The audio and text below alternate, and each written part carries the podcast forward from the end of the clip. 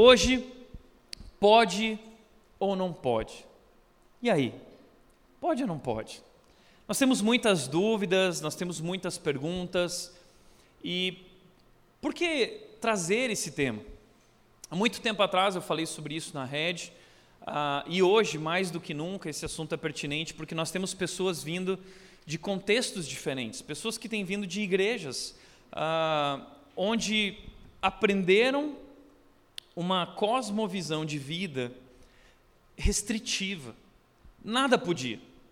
Não pode isso, não pode aquilo. Ou seja, a vida dessas pessoas girava em torno do pode ou não pode. Por quê? Porque tinham pouco conhecimento, talvez bíblico, porque tinha uma visão pequena de Deus. E quem tem uma visão pequena de Deus sempre vive com medo. Nada pode.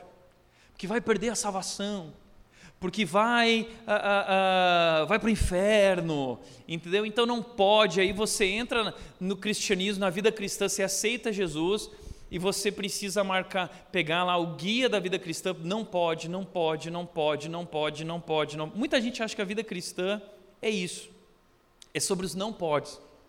Eu lembro quando uma, uma moça se converteu, conheceu Jesus, se rendeu a Jesus, recebendo Ele como seu Salvador. E aí ela veio e me perguntou: e agora, Tiago? Quais são os próximos passos? Diz para mim o que eu posso e o que eu não posso. Eu falei assim: olha, não é, não é por aí. O que você precisa agora, e essa é a grande questão da liberdade cristã que nós temos em Cristo, é que agora você pode, você pode conhecer a Deus, você pode viver uma nova vida. Foca nisso, foca em conhecer a Deus, foque agora em crescer no seu relacionamento com Jesus. E como eu faço isso? Você faz através da Bíblia. Deus se revelou através da sua palavra. E aí, a partir dali, da leitura bíblica, nós vamos desenvolvendo uma consciência, um conhecimento que nos traz sabedoria de viver e nos ajuda a compreender qual é a boa, agradável e perfeita vontade de Deus. Por isso, nós temos que renovar a nossa mente, nosso padrão de pensamento, de comportamento, a partir dessa imersão, desse estudo da revelação de Deus na palavra de Deus. E uma das coisas que eu gostaria de começar afirmando é que João 8,36 diz: Portanto, se o Filho os libertar, vocês de fato serão livres. Gente, nós somos livres, liberdade. Nós cantamos isso hoje aqui. Livre sou, sou, para sempre serei.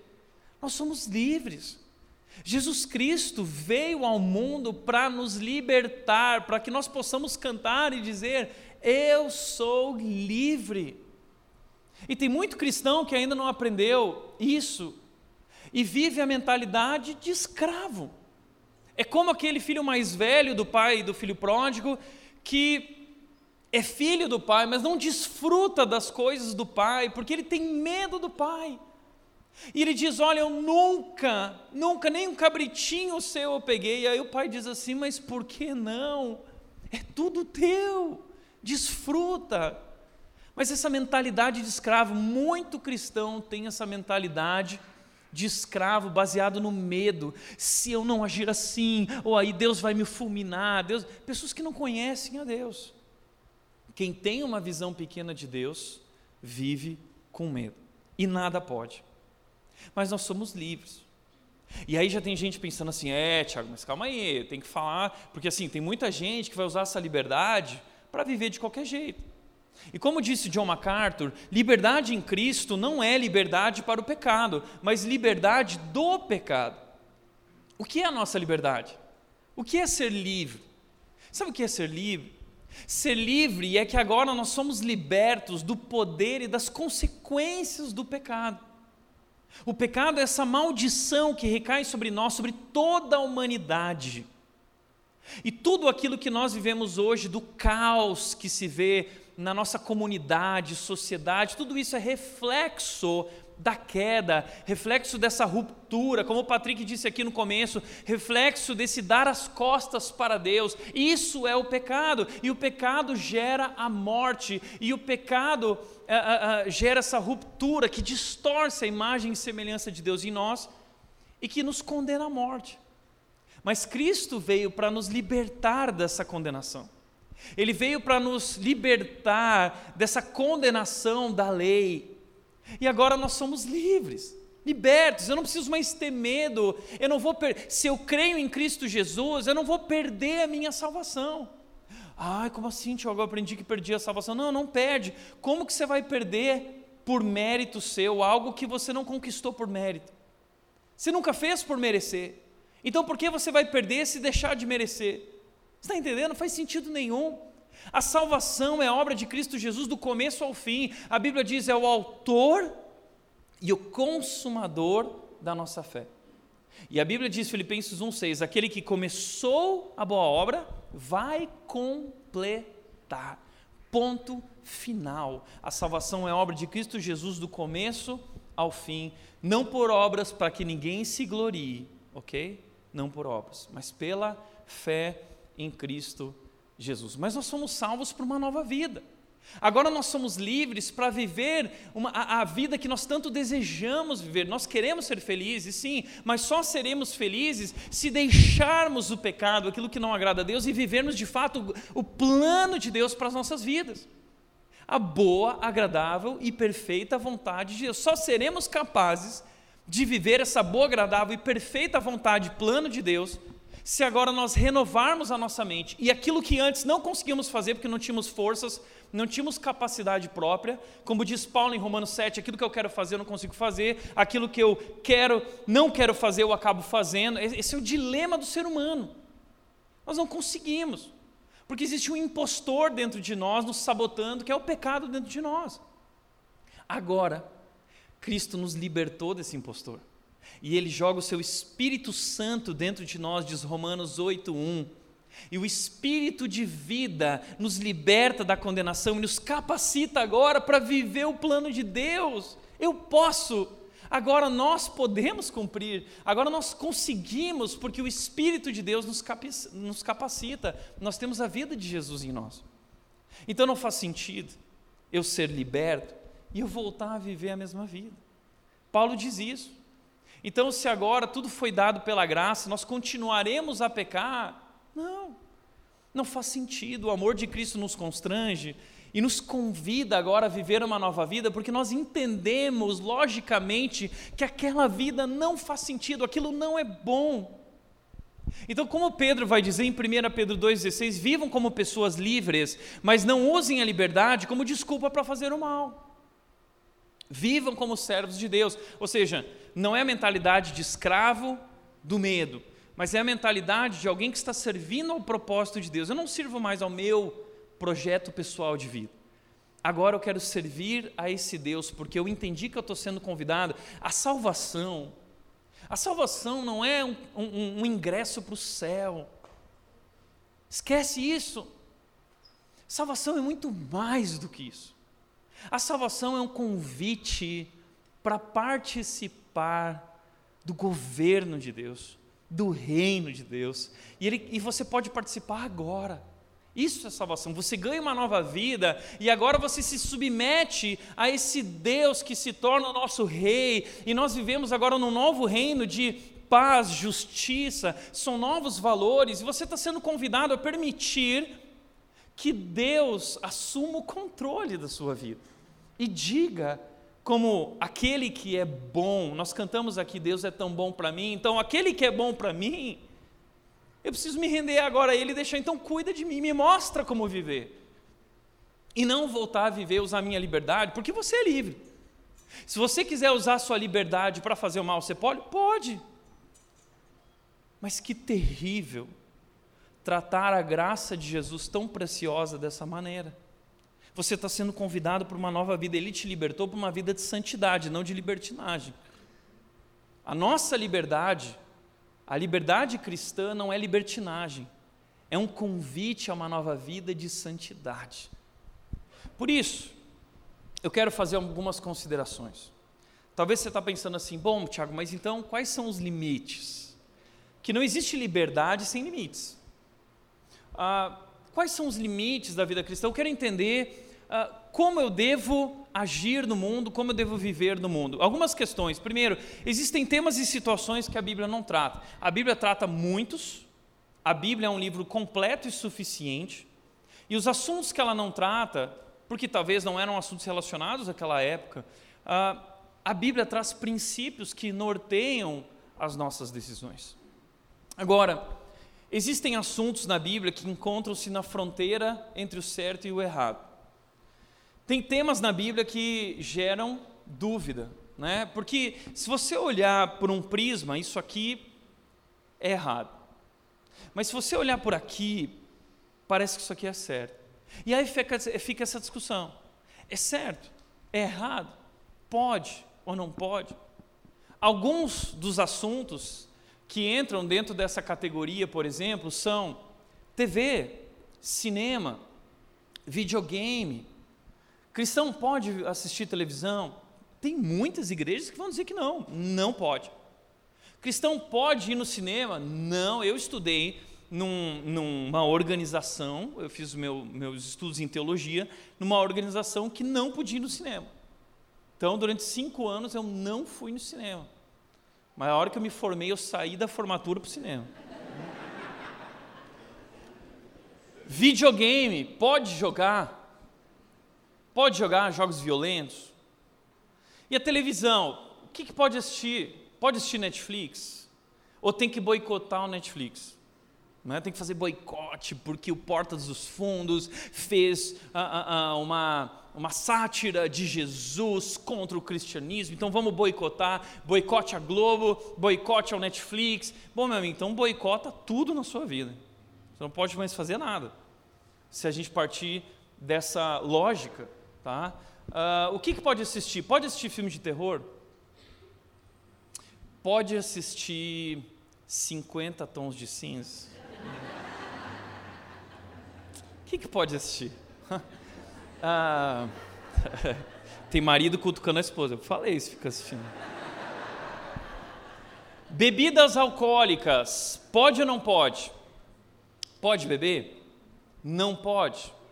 Quanto pode?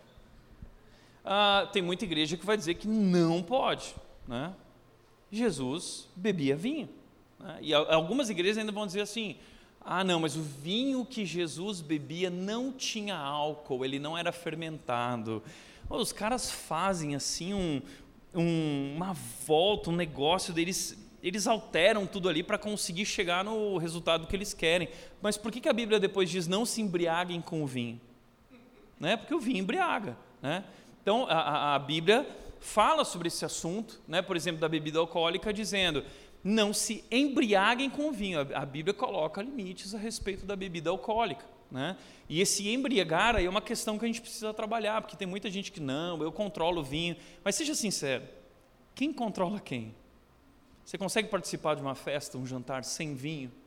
Ou você está sempre condicionado a um momento de prazer relacionado à bebida? Então, talvez isso te domina. E a gente vai falar daqui a pouco sobre isso. Agora a esposa está cutucando o marido. Né? Ah, hoje ou a esposa não trouxe marido, falou assim, putz, não trouxe meu marido. Né? Depois você passa para ele YouTube. Tatuagem. Pode, cristão pode fazer tatuagem? O cristão ele pode usar piercing? Pode. Esses dias uma moça perguntou, o pastor Tiago, mandou lá uma caixinha de perguntas no Instagram, o, o cristão pode fazer tatuagem?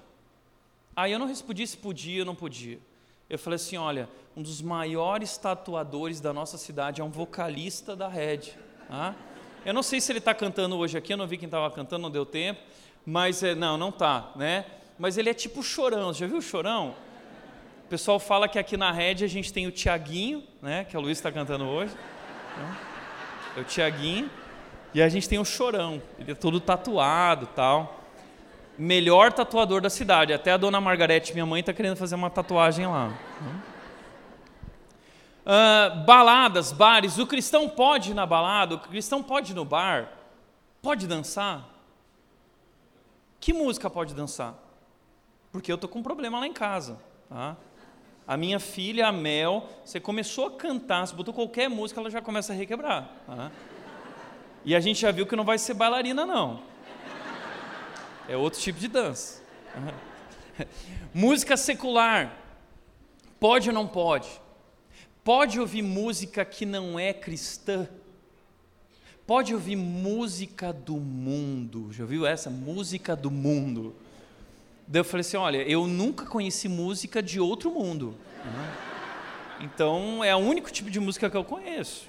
Pode ou não pode, né? Festas. O que, ah, ai, Tiago, eu estava com tantas dúvidas sobre isso. O cristão pode participar de festa, carnaval. Deixa minha filha ir com a roupinha de carnaval para a escola. Meu filho ir com a roupinha de carnaval para a escola. Uh, Halloween. Pode participar do Halloween ou não? Jogos de azar. O cristão pode apostar, o cristão pode jogar na loteria. E se der o dízimo? Ai, pode. eu nunca esqueço o dia que um senhor chegou para mim e falou assim: Tiago, eu, pode jogar na loteria, Tiago? E antes que eu respondesse, ele falou assim: porque eu estou jogando na loteria e na verdade eu estou orando ao Senhor, e se eu ganhar, eu vou te dar uma casa. Ele disse: pode. pode sim. Pode, não pode. Como nós respondemos essas perguntas? Como nós respondemos a essas perguntas? Ah, existe um texto na Bíblia que se encontra em 1 Coríntios 8 e que nos ajuda a, a trazer uma resposta a essas questões. O que está acontecendo lá em 1 Coríntios 8? A igreja de Corinto ficava numa cidade que era uma cidade extremamente idólatra, cheia de ídolos. E havia o costume nessa cidade de fazer sacrifícios para animais. Então, haviam muitos templos na cidade de Corinto, e carne era, os animais eram trazidos. E gente, os animais do sacrifício sempre tinham que ser os melhores animais. Então era boi angus, ah, ou era o boi, o Neró, sei lá, eu não sei o nome dos boi lá, mas era era carne, era melhor picanha, tá? Era melhor alcatra, era o melhor filé mignon, era era o melhor porque eram animais perfeitos. Esses animais eram trazidos para o sacrifício, mas a carne não era descartada. Depois do sacrifício, você podia consumir aquela carne por um preço mais em conta. Então imagina você comer picanha por 60% a menos. Nossa, é que, que oportunidade, né? É, essa carne era tanta carne, gente, mas era tanta carne, tanta carne que você podia fazer a sua refeição no templo, nos templos que haviam, ou você podia fazer sua, você podia comprar essa carne nos mercados e açougues da região. Então essa carne também ia para mercados da região e você podia comprar essa carne por um preço muito mais em conta. Mas essa carne tinha sido sacrificados a ídolos pagãos do, do Império Romano. E aí começou uma crise na igreja começou aquela velha discussão de Instagram, né? Pode, pode comer, o cristão pode comer, não, o cristão não pode comer, e ficou essa briga na igreja de Corinto entre o pode e o não pode. E aí vem o apóstolo Paulo, e ele vai trazer uma resposta para nós se pode ou não pode, tá? E ele levanta dois critérios que eu quero te transmitir aqui que nós podemos usar para todas essas, todas essas outras questões. O primeiro critério é a liberdade cristã é orientada pelo conhecimento, pelo conhecimento, tá? O texto diz, versículo 1, a parte A diz: "Quanto à pergunta sobre a comida sacrificada a ídolos, sabemos que todos temos conhecimento a esse respeito." Então, o povo de Corinto começou a falar muito sobre essa questão de conhecimento. Ah, mas o conhecimento, a gente tem que usar o conhecimento que nós temos e é verdade. Paulo está dizendo: nós temos conhecimento e nós temos que usar o conhecimento que nós temos para é, refletir, para pensar e para tomar uma decisão criteriosa a partir desse conhecimento que temos. Então Paulo vai desenvolver esse conhecimento, dizendo que conhecimento que nós temos? Nós temos o conhecimento que o que dizer quanto aos alimentos oferecidos a ídolos? Bem, todos nós sabemos que, na verdade, o ídolo nada vale neste mundo e que há somente um Deus. Primeira coisa que Paulo está dizendo que nós temos conhecimento, nós sabemos que ídolos não valem nada. Ídolos não são de verdade. Ídolos são deuses falsos, deuses inventados. É? E ele vai continuar dizendo o seguinte: há somente um Deus, e ele diz no versículo 6, então: Para nós, porém, há somente um Deus, o Pai, por meio de quem todas as coisas foram criadas. Ou seja, todas as coisas foram criadas por Deus. Deus criou o boi, Deus criou a picanha. O que é tão maravilhoso? Que foi Deus que criou. Aliás, Romanos 14, 2 diz o seguinte: há alguns que comem carne. E diz assim: alguns mais fracos acham que só pode comer legumes. Ah? Então, assim, essa é a base bíblica para os carnívoros. Aqui entre nós é brincadeira, tá, gente? Mas por quê? Tinha gente que religiosamente achava que não podia comer carne. E Paulo está dizendo que pode. Todas as coisas foram criadas por Deus, foi Ele que criou o boi, Ele criou a picanha, a alcatra, Ele criou essas coisas, são maravilhosas. Ele continua dizendo também o seguinte: não obtemos a aprovação de Deus pelo que comemos. Não perdemos nada se comermos, e se comermos nada, ganhamos. O que ele está dizendo? A comida é amoral. A comida não é um negócio ruim ou bom. A gente não vai ganhar nada se comer ou se perder. É claro que questão de saúde, a gente pode discutir. Isso faz bem para a saúde, aquilo não faz bem para a saúde. E é bacana essa discussão, isso é muito importante. Mas quando nós colocamos a comida numa categoria de isso pode me contaminar, ou isso aqui ah, ah, ah, é pecado, isso aqui não é aceito, nós estamos colocando a comida numa categoria onde não deveria estar. Eu lembro que eu estudei numa escola, eu não vou falar que escola, né, mas vocês sabem quem são. É, era uma escola que não podia comer nenhum tipo de carne, tá? E é a religião deles lá, é essa religião, eles têm uma escola bem conhecida no Brasil e no mundo. E, e aí tinha, tinha uma cantina lá, tá? Tinha uma cantina. E essa cantina não tinha carne. Então, assim, eles vendiam hot dog, eles vendiam hambúrguer, coxinha, mas eles eram criativos. A coxinha era de queijo, a, o hot dog era de carne de soja e o hambúrguer era de carne de soja. Por quê? Na religião deles, não se pode comer carne. É, na religião deles também não se pode tomar café. Eu conheço um homem de negócio que, que fechou a venda né, para um grande grupo né, de, de, desse pessoal. Eles reuniram numa mesa. Ele falou: oh, Que legal, bom, por favor, secretário, traz café para todo mundo. Serviu café para todos eles. assim Ele ficou tomando e olhando e ninguém tomava o café. Então, assim, tem pessoas que acreditam que a comida, a bebida, ah, é, é, é, é, intrínseca, em, si, ela tem uma propriedade maligna, ou daquilo que não pode ou não pode. Isso é um entendimento errado. Né? Muitas vezes fruto de uma leitura, uma hermenêutica errada do Antigo Testamento. Isso é o que mais acontece. Então, está vendo como nós somos chamados a usar o conhecimento, a usar a cabeça. A questão relacionada ao pode ou não pode, gente, não é assim, pode ou não pode. Não, é, é usa teu cérebro.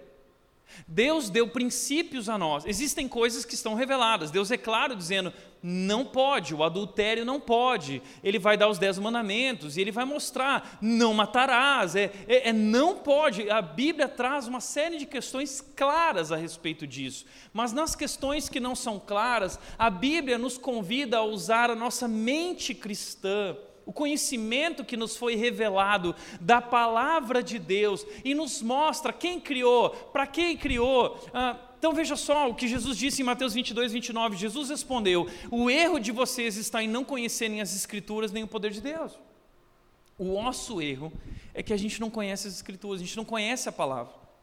A palavra é a revelação de Deus. A palavra de Deus, ela revela quem Deus é, nós podemos conhecer a Deus. A palavra de Deus revela quem nós somos. Nós podemos definir exatamente quem nós somos e para o que fomos criados e como funcionamos, está na Bíblia. A palavra de Deus nos mostra qual é a vontade de Deus para a nossa vida, o plano de Deus. A palavra de Deus nos ensina como em Cristo ser felizes. Ou seja, a Bíblia é uma carta escrita por Deus maravilhosa a respeito dele mesmo, de que ele ia se revelando a nós e revelando a nós quem nós somos como suas criaturas e em Cristo Jesus como seus filhos. O problema que Jesus está dizendo é que a gente erra, a gente comete erro, porque nós não conhecemos o que foi revelado. Não é mistério, foi revelado o que Deus espera de você. Foi revelado. Uma vez uma mulher virou para mim e disse assim: Puxa, Tiago, mas não seria muito melhor se uh, uh, Deus escrevesse um bilhete para nós, claramente dizendo o que Ele espera de nós? Eu disse: Puxa, mas Deus teve essa ideia milhares de anos atrás. Ele escreveu um livro chamado Bíblia. Tá lá, é um bilhetão. Vale esse bilhetão. O problema é que a gente quer respostas prontas. A gente quer uma fórmula mágica. A gente quer que digam para a gente como a gente deve viver. Isso não é maturidade cristã. Maturidade cristã é eu saber usar o conhecimento, é usar o cérebro que Deus me deu. Por exemplo, veja o que diz o Augusto Nicodemos: Jesus morreu para tirar o seu pecado e não a sua inteligência. Mas parece que quando o cara se converte, desliga uma chavinha do cérebro, né? E tem muita igreja que vive essa mentalidade cristã, essa espiritualidade cristã da, da catarse, que é uma espiritualidade baseada no sentir, das emoções, ah, vai no culto e começa a tremer, ah, e cai no chão. Mas o que, que você aprendeu hoje? Não, eu só senti, né? Gente, isso não é de Deus. A Bíblia está nos convidando a usar o nosso cérebro. Crer é pensar. O cristão, deixa eu te falar uma coisa: o cristão, ele mais do que ninguém, está sendo chamado, convidado, está qualificado a ter conversas muito mais profundas e verdadeiras. O cristão ele tem acesso desde cedo, quem nasce na igreja tem acesso à palavra de Deus, já estuda a história desde o começo. Então você chega na escola, você não precisa nem estudar, porque você já estudou tanto da Bíblia. Comigo era assim, eu não estudava, não copiava, aprendi tanto na EBD que chegava lá na escola, dava aquele embromation, né? e aí dava um jeito, mas muitas vezes as minhas respostas eram assim, por exemplo, ah, ah qual é a origem do mundo? Aí eu botava lá assim, a resposta que você quer que eu fale é que a origem do mundo é a evolução, segundo Charles Darwin, papapá, o Big Bang, papapá. Mas o que eu acredito é que o mundo foi criado por um Deus onisciente, poderoso. Esse Deus se revela através de Jesus. Assim eram minhas provas, tá? Eu arrumava briga com os professores por causa disso. Mas o cristão é chamado a usar a sua inteligência. Você está entendendo? O cristão, ele leva a conversa a um outro nível, a um outro padrão. Aliás, o cristão, desde cedo, porque ele está lá no Kids, ele está aprendendo a cantar, então ele é sempre mais afinado. Tá? A cristão é sempre mais afinado, porque ele aprendeu a cantar. De... Tem gente que não tem jeito, né? Tem gente que está cantando aqui que às vezes atrapalha a banda, a gente tem que desligar os microfones de palco aqui, que o pessoal fala assim: Meu Deus! Né? Não, não posso me perder aqui no horário. Mas. Ah, o cristão é mais afinado. Né? O cristão ele sabe falar em público porque desde cedo ele começou lá no pequeno grupo a ter que falar na frente das pessoas. Então ele, nossa, agora tem um monte de pai pegando as crianças e levando lá. Né? Isso, gente. Então o cristão ele está sendo chamado para usar o seu cérebro, a sua inteligência. Como disse John Stott, no seu livro Crer é também pensar. Um livro maravilhoso. John Stott é um dos maiores teólogos da história, já falecido, mas é um dos caras que mais influenciou minha vida, influencia a Red, nossa equipe. Esse livro está ali, nós temos 30 exemplares para ser vendidos. Crer é também pensar. É para quem gosta de pensar, tá? Então ele vai mostrar que significa usar a razão na vida cristã e como usar. É fantástico.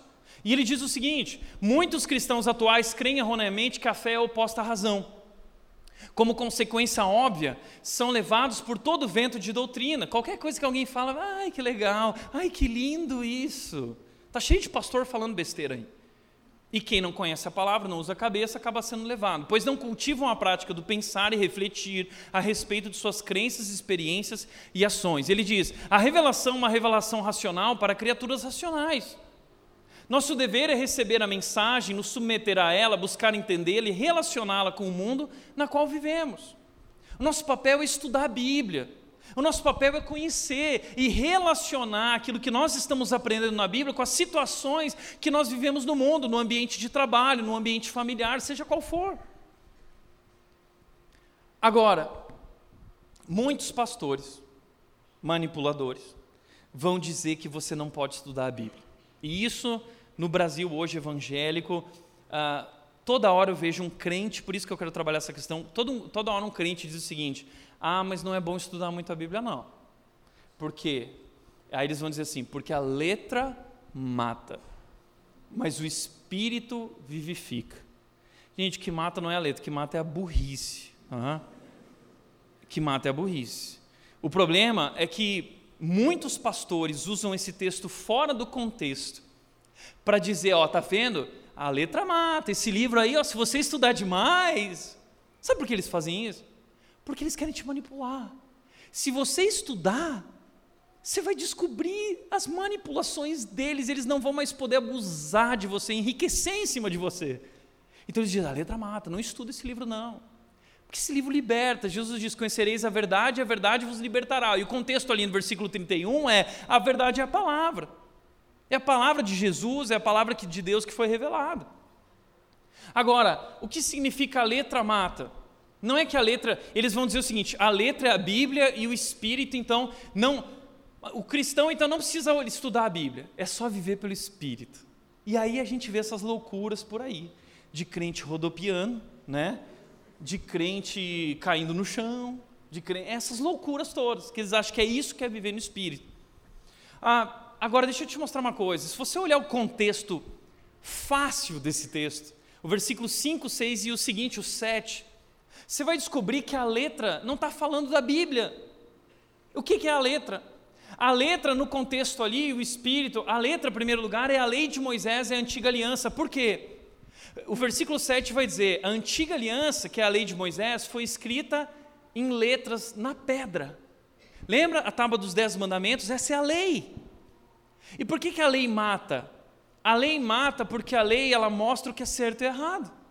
E se eu não ajo de acordo com a lei, se eu faço o que está em desacordo com a lei, eu sou condenado pela lei.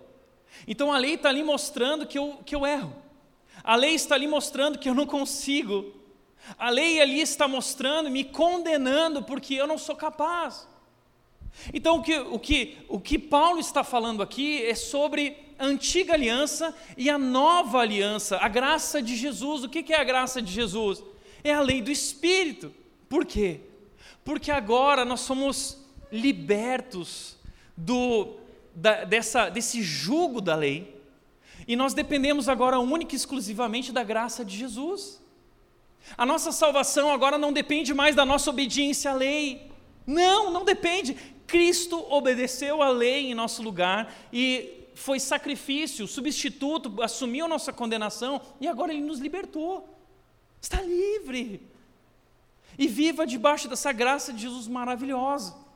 Mas não use essa graça como desculpa para continuar praticando o mal e vivendo do mesmo jeito. Jesus fez isso e o seu amor é precioso para que nós possamos viver uma nova vida e uma vida de santidade. Mas é isso, o texto está falando da lei de Moisés e a antiga aliança.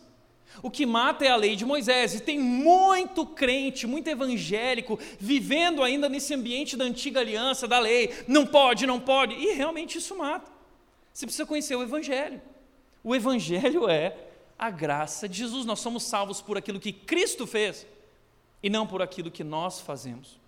E a nossa obediência agora não é para receber ou perder salvação, a nossa obediência agora é por gratidão porque a gente entendeu que aquela vida não vale a pena e somos convidados a uma nova vida e responder a esse amor e graça com responsabilidade.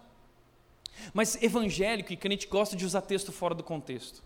Porque sim, a Bíblia foi, foi, escrita dois mil, três mil anos atrás, numa cultura diferente, uma linguagem diferente. Então, quem pega a Bíblia de pronto assim e não estuda o seu contexto, para quem foi, quem era aquela pessoa, como elas viviam lá, se a pessoa não fizer um trabalho hermenêutico correto de interpretação desse texto e aplicação para os dias de hoje, vão vir coisas esdrúxulas. Como, por exemplo, esse texto aqui de Levíticos 19 e 28 sobre tatuagem. O texto diz: Não façam cortes no corpo por causa dos mortos, nem tatuagens em vocês mesmos, eu sou o Senhor. Então o povo vai dizer assim: ah, não pode fazer tatuagem. Está lá, Levíticos 19, 28. Não, está fora do contexto. O que, que era? O povo estava entrando na terra prometida, e os povos que estavam na terra de Canaã eram povos extremamente idólatras. E eles tinham uh, esse costume, esse hábito de tatuar os mortos no corpo e cultuar os mortos e esses ídolos deles. Então eles a, a, tatuagem era uma oferta a esses ídolos, era uma expressão desses ídolos. Então Deus está dizendo: não façam essas tatuagens, porque eu sou o Senhor de vocês. Está entendendo? Está fora do contexto. Isso quer dizer que pode fazer tatuagem ou não? É uma decisão sua. E você vai avaliar isso de acordo com os princípios que Deus te deu, são vários. Tá? Ah, agora, eu poderia citar vários textos aqui, não vai dar tempo, tá? fora do contexto. Um deles é o dízimo, Malaquias 3. Ah, mas Malaquias 3 está. Bom, Malaquias 3 é a antiga aliança, está falando do povo de Israel. Eles estavam roubando mesmo, que dízimo era como um imposto. Não é hoje, não é como hoje. Ah, mas as pessoas usam sem conhecer, sem conhecimento. E aí surgem essas situações terríveis. Outro texto fora do contexto, que é importante para nós aqui, diz: e é isso que as escrituras se referem quando dizem: olho nenhum viu, ouvido nenhum ouviu, mente nenhuma imaginou que Deus preparou para aqueles que o amam. Ai, esse é um daqueles textos que a gente ama falar, olho nenhum viu, e a gente acha que o texto está falando do céu. Ai, do céu, olho nenhum viu, ouvido. Deixa eu te falar uma coisa: esse texto não está falando do céu, está viajando, tá? Do que, que esse texto está falando? Esse texto está falando sobre conhecimento. O texto está dizendo o seguinte: aquilo que olho nenhum viu, aquilo que ouvido nenhum ouviu, foi a nós que Deus revelou essas coisas por seu Espírito, pois o Espírito sonda todas as coisas até os segredos mais profundos de Deus. Ou seja, Paulo está dizendo: aquilo que estava oculto, aquilo que era secreto, aquilo que era mistério, essa é uma citação de Isaías 64, 4. Olho nenhum viu, ouvido nenhum ouviu, Isaías está falando do que estava por vir. E aí agora Paulo está dizendo: esse é o cumprimento da profecia, o que olho não viu, o que ouvido não viu, o Espírito de Deus agora revelou a nós, agora nós sabemos, agora nós conhecemos, agora nós entendemos. Então para de falar assim, ai, olho nenhum viu, ouvido não. Agora você pode ver. Agora você pode ouvir, agora você pode ler tudo a respeito de Deus que você precisa saber, e como responder na sua vida, tudo. É isso. Por isso que ele diz: o Espírito sonda todas as coisas até os segredos mais profundos. Eu posso, através da palavra de Deus, conhecer os segredos profundos de Deus. Efésios 2 é isso. Paulo está revelando o segredo profundo de Deus. Qual é o maior segredo de Deus? A igreja, o povo dele. Agora, ele continua dizendo no versículo 12: Nós, porém, não recebemos o Espírito do mundo, mas o Espírito procedente de Deus, para que entendamos as coisas que Deus nos tem dado gratuitamente. A gente precisa entender. Você precisa estudar. Você precisa mais ter, gastar mais tempo nesse livro maravilhoso que é a palavra de Deus, que você não gasta tempo porque você prefere Netflix. Porque você acha que Netflix é mais legal. Cara, Netflix pode ser muito legal, mas não se compara ao segredo profundo de Deus revelado através desse livro incrível, maravilhoso e libertador. Por isso, nós estamos sendo chamados a desenvolver uma consciência criteriosa. E aí, como a gente lida com essas várias questões? Pastor Mark Driscoll ele diz que a gente pode lidar com essas várias questões de três formas. A gente pode rejeitar, a gente pode receber e a gente pode redimir, que eu vou mostrar daqui a pouco. O que significa isso? a gente precisa estabelecer essa mente criteriosa de olhar para as coisas e pensar e refletir. Existem coisas da cultura que não são boas e nós não podemos aceitar. Nós temos que rejeitar, porque elas não refletem o caráter de Deus nem o plano do Criador. O plano do Criador está expresso em Gênesis 1, 2, 3 e durante toda a palavra. Eu vou lá e eu descubro qual é o plano do Criador. Tudo aquilo que não é conforme a, a, a criação, a intenção e o propósito de Deus, eu devo rejeitar e que não reflete o caráter de Deus. Tudo aquilo que não é puro, não é irrepreensível, não traz boa honra, boa fama. Filipenses 4 vai falar sobre esses filtros também que a gente pode usar. A gente tem vários filtros para usar. Por exemplo, pornografia, nós temos que rejeitar. É terrível, é imoralidade. A relação sexual é definida na palavra de Deus como a relação entre o marido e a sua esposa. E é por isso que essa relação gera filhos. Porque algo sobrenatural que Deus imprimiu na, nessa relação entre o homem e a mulher, que reflete Ele. Então, tudo aquilo que está fora da esfera do casamento é imoralidade. E pornografia está entre as piores. Porque, como disse o Iago Martins recentemente, eh, todos os tipos de perversões, de alguma forma, muitas vezes sexuais, estão ligadas à pornografia. Pornografia é terrível. Nós temos que rejeitar. Mas existem coisas da cultura que nós podemos receber, porque são coisas boas. Eu não tenho que medir, ah, foi feito por um cristão ou não foi feito por um, um cristão. Que a gente lida com as coisas assim, né? Ah, não pode ouvir música do mundo. Por quê? Porque música do mundo foi feita por um não cristão. Mas não é assim que a gente mede as coisas. Porque mesmo não cristão, ele tem a capacidade de produzir coisas boas. Como assim? Como disse uh, esse pastor, o Ricardo Gondim, você precisa tomar cuidado com ele, que o Ricardo Gondim tem se perdido ultimamente. Uh, ele diz o seguinte: uma pessoa não convertida pode produzir o que for nobre, que leve à reflexão, divirta ou edifique. Uma pessoa não convertida pode produzir algo bom que edifica. E ele vai dizer, e é fantástico: a alienação do pecado não anula completamente a imagem de Deus nos homens. Todos os seres humanos, mesmo os mais vis, ainda carregam traços do Criador e isso os habilita a praticar boas obras. É por isso que você pode ver um não cristão produzindo uma música maravilhosa e que muitas vezes em seu conteúdo ah, isso aponta para o Criador, aponta para a relação amorosa do, entre o homem e a mulher, aponta para aquilo que é o desejo de Deus, o plano de Deus, e tudo aquilo que aponta e está ok, nós podemos receber. A gente tem que aprender a avaliar cada música. Então não existe música cristã e música secular, existe música que presta e música que não presta. Tem música cristã que não presta que não tem a ver com aquela música Minha Vitória tem sabor de mel, é a música do capeta, né? da teologia coach. Não presta, e a música cristã não presta. Agora, existe música não cristã que presta, que é excelente. Grandes poetas brasileiros e do mundo que não eram cristãos, até ateus. Se não me engano, Carlos Drummond de Andrade, ateu.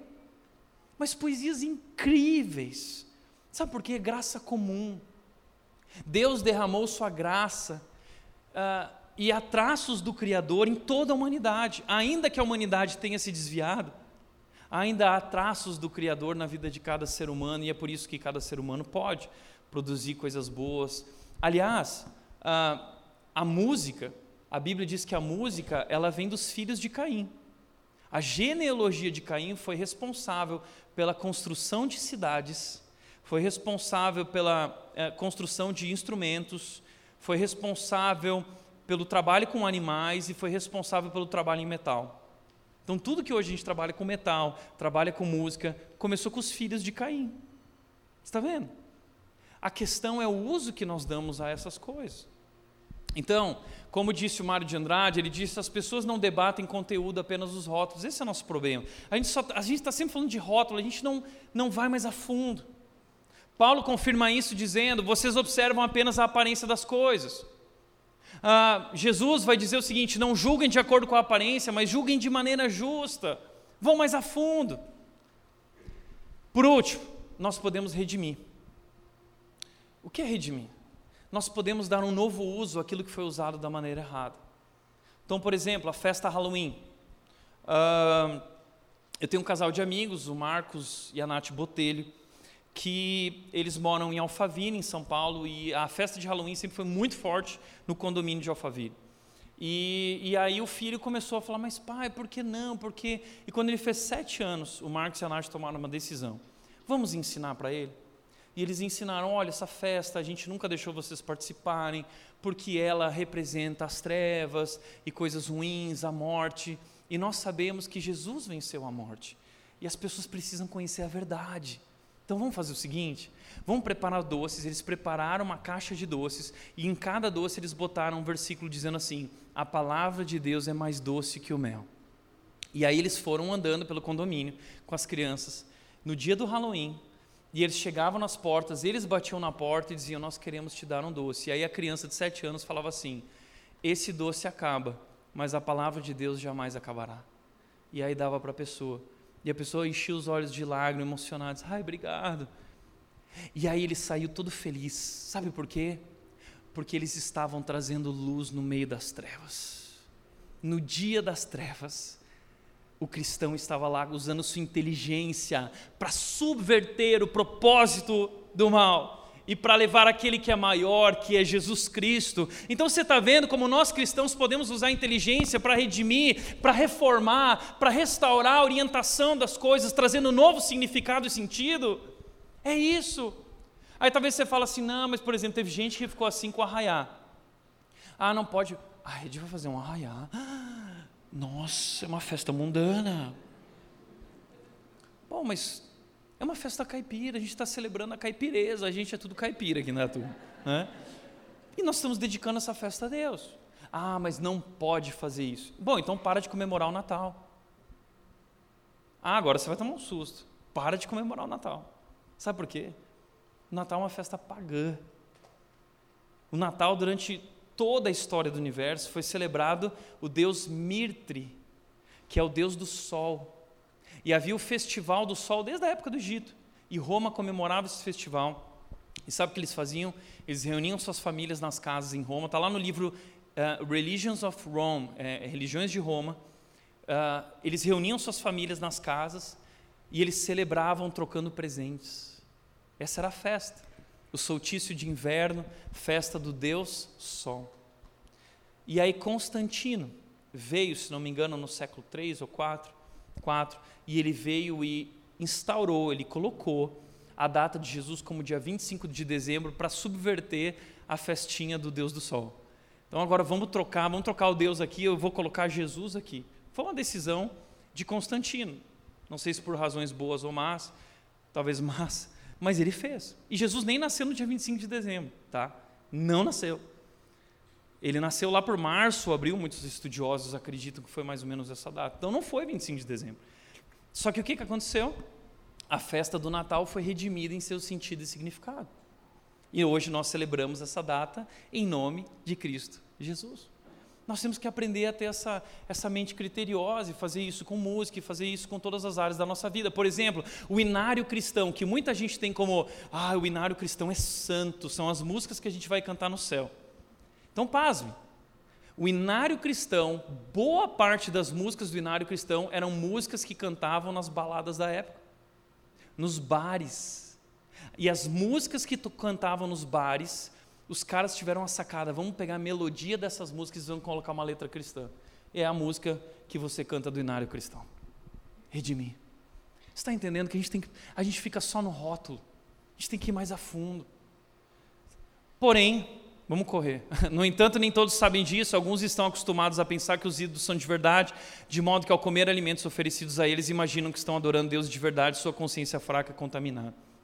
Então, nem todos sabem disso. Nem todos têm o conhecimento. Infelizmente, nós temos que ajudar as pessoas a ter. Mas o que nós fazemos quando as pessoas não têm conhecimento?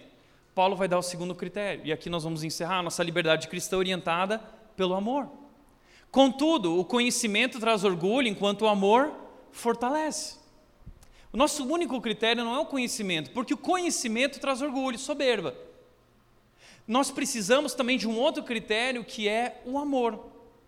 Então, Paulo está dizendo assim: pelo conhecimento vocês podem comer, mas por amor a essas pessoas que não entendem e que, se verem vocês, vão achar que aqueles ídolos são verdadeiros e vão lá adorar esses ídolos então, por, pela consciência fraca deles, ele diz: não faça. Se alguém pensa que sabe de tudo sobre algo, ainda não aprendeu como deveria, mas quem ama a Deus é conhecido por ele. O que significa isso? Quem ama a Deus é conhecido por ele? Significa quem ama como Deus faz parte do grupo dele. Quem ama, esse é conhecido por Deus, esse faz parte de Deus. É isso. A maior marca do cristão não é o conhecimento apenas, a maior marca do cristão é o amor. E todo o nosso conhecimento precisa desembocar em amor. Como disse John Stott, Deus nunca quis que o conhecimento fosse um fim em si mesmo, mas sempre o um meio para outra finalidade. Então, conhecimento que nós temos e somos chamados a buscar não é um fim em si mesmo, ele é um instrumento para uma outra finalidade. Qual é a finalidade? O amor, amar o outro, amar a Deus. Por isso Deus se revelou para a gente aprender a se relacionar com Ele e se relacionar com o nosso próximo. Por isso Paulo diz: tenham cuidado para que sua liberdade não leve outros de consciência mais fraca a tropeçarem. Pessoas mais de consciência fraca vão tropeçar porque você, no seu conhecimento, está fazendo pensando só em si mesmo. Então, se você é um cristão maduro, abre mão. Em prol do outro, ensina ele, com o tempo ele vai aprender. Então, abre mão disso. Se você é um cristão maduro, você vai abrir mão. Se você é imaturo, você vai dizer assim: não, mas eu sei que pode, então eu vou fazer. Você é imaturo. Paulo está comparando dois grupos, os fortes e os fracos. Os fortes têm conhecimento, os cristãos fracos são novos na fé, talvez eles, falta conhecimento a eles ainda. E aí eles têm uma consciência frágil, nada pode, porque eles têm uma visão pequena de Deus, eles vivem com medo. Ai Deus! E, e, e aí vem o cara que tem conhecimento, em sua soberba, ele acaba ferindo aquele irmão de consciência frágil. Então Paulo está dizendo: a minha liberdade vai até onde isso pode abençoar e edificar. E no momento em que isso destruir a consciência ou destruir a vida de alguém, a fé de alguém, eu preciso abrir mão. Como eu vejo pastores, às vezes já vi pastor postando assim no Instagram, cerveja na mão, dizendo assim, é, eu bebo mesmo. Para quê? E quanta gente, oh, oh, oh. essas pessoas precisam amadurecer, mas nós devemos agir em amor, seguindo a verdade em amor. Então Paulo diz: portanto, se aquilo que eu como faz o irmão pecar, nunca mais comerei carne, pois não quero fazer meu irmão tropeçar. Então, pelo critério do conhecimento, pode. Mas pelo critério do amor, se isso for fazer mal ao teu irmão, à tua família, à tua esposa, ao teu marido, não faça. Não pode. Olha só. Consciência do cristão, conhecimento do cristão, o amor do cristão sendo levado a uma posição tão alta. Nós somos chamados agora a usar nosso cérebro e nosso coração e amar as pessoas ao nosso redor. Está entendendo? Deus está te chamando para usar o teu cérebro e usar teu coração. Por isso, para encerrar, toda forma de amor é válida se há amor, não é errado. Tem sido dito isso por aí. Isso é verdade? Não. Cuidado. Que a gente está encerrando no amor, eu quero só destacar isso, porque muita gente vai dizer assim, ó, ai, está vendo o amor. Amor é uma palavra que está em xeque em nossos dias. Perdeu o sentido. O que é o amor? Se há amor, não é errado. Não é isso que a Bíblia diz. Como disse John Stott, ele disse o seguinte: o amor se preocupa com o mais elevado bem-estar do ser amado. Isso é amor, você concorda comigo? O amor se preocupa com o mais elevado bem-estar do ser amado. E nosso mais alto bem-estar humano é encontrado na obediência à lei e ao propósito de Deus, e não em revoltar-se contra eles então não é amor.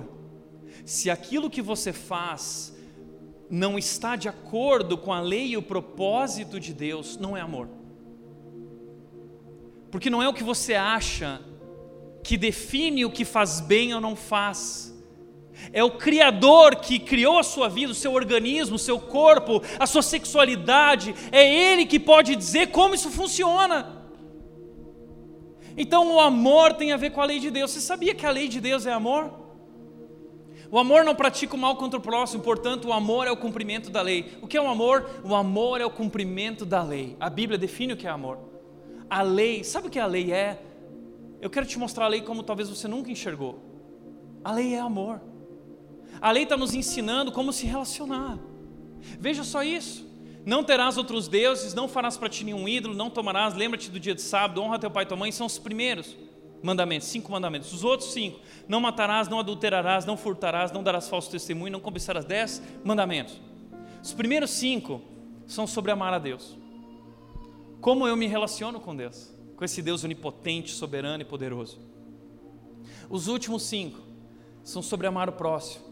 Como eu me relaciono com o mundo e a sociedade ao meu redor.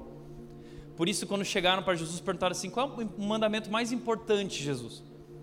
Jesus disse: a lei se resume a dois mandamentos: amar a Deus e amar o próximo. Está vendo? A gente está sendo chamado para amar. E o amor, ele busca o mais alto bem-estar do outro. de acordo com aquilo que a Bíblia define que é o melhor para o outro. Portanto, Romel diz: precisamos compreender os dez mandamentos não como regras duras e restritivas, mas como uma terna carta de amor de um pai sábio e onisciente. E ele diz: os dez mandamentos são um presente de amor escrito em pedra, e mais tarde seria escrito com sangue. A lei de Deus é vida, porque agora em Cristo Jesus nós podemos obedecer, nós podemos viver, porque o Espírito nos capacita. Então, vivo novo em Cristo Jesus orientações finais, três perguntas para finalizar. A gente perdeu nosso tempo aqui, mas vamos lá. Isso pode me dominar? Tudo me é lícito, mas nem tudo convém. Nem tudo, uh, tudo me é lícito, mas eu não deixarei que nada me domine. Isso traz crescimento espiritual, isso edifica. E por último, isso promove a glória de Deus. Paulo vai dizer: quer vocês comam ou bebam, façam tudo para a glória de Deus. Ele está falando isso no contexto de carne sacrificada a ídolos. Ele está dizendo assim: vai no mercado e como que você quiser, mas faça tudo para a glória de Deus. Amém? Para refletir e praticar, crer também é pensar, estude sua Bíblia e relacione ela com o mundo no qual vivemos. Segundo, o mais importante não é o quanto você sabe, mas o quanto você ama. Terceiro, liberdade cristã não é libertinagem, fomos salvos para viver em santidade. Amém? Feche seus olhos. Pai, Obrigado pela tua palavra, tua revelação a nós, onde nós podemos te conhecer, compreender quem nós somos e qual é teu plano e vontade para as nossas vidas. Deus nos ajuda a estudar a tua palavra, entender a tua palavra e relacioná-la ao mundo no qual vivemos. Nós precisamos do teu espírito, precisamos de sabedoria. E é assim que nós queremos viver. Rendemos nossas vidas a ti, queremos viver uma vida que te agrada uma nova vida em Cristo Jesus. Em nome de Jesus, amém. Amém.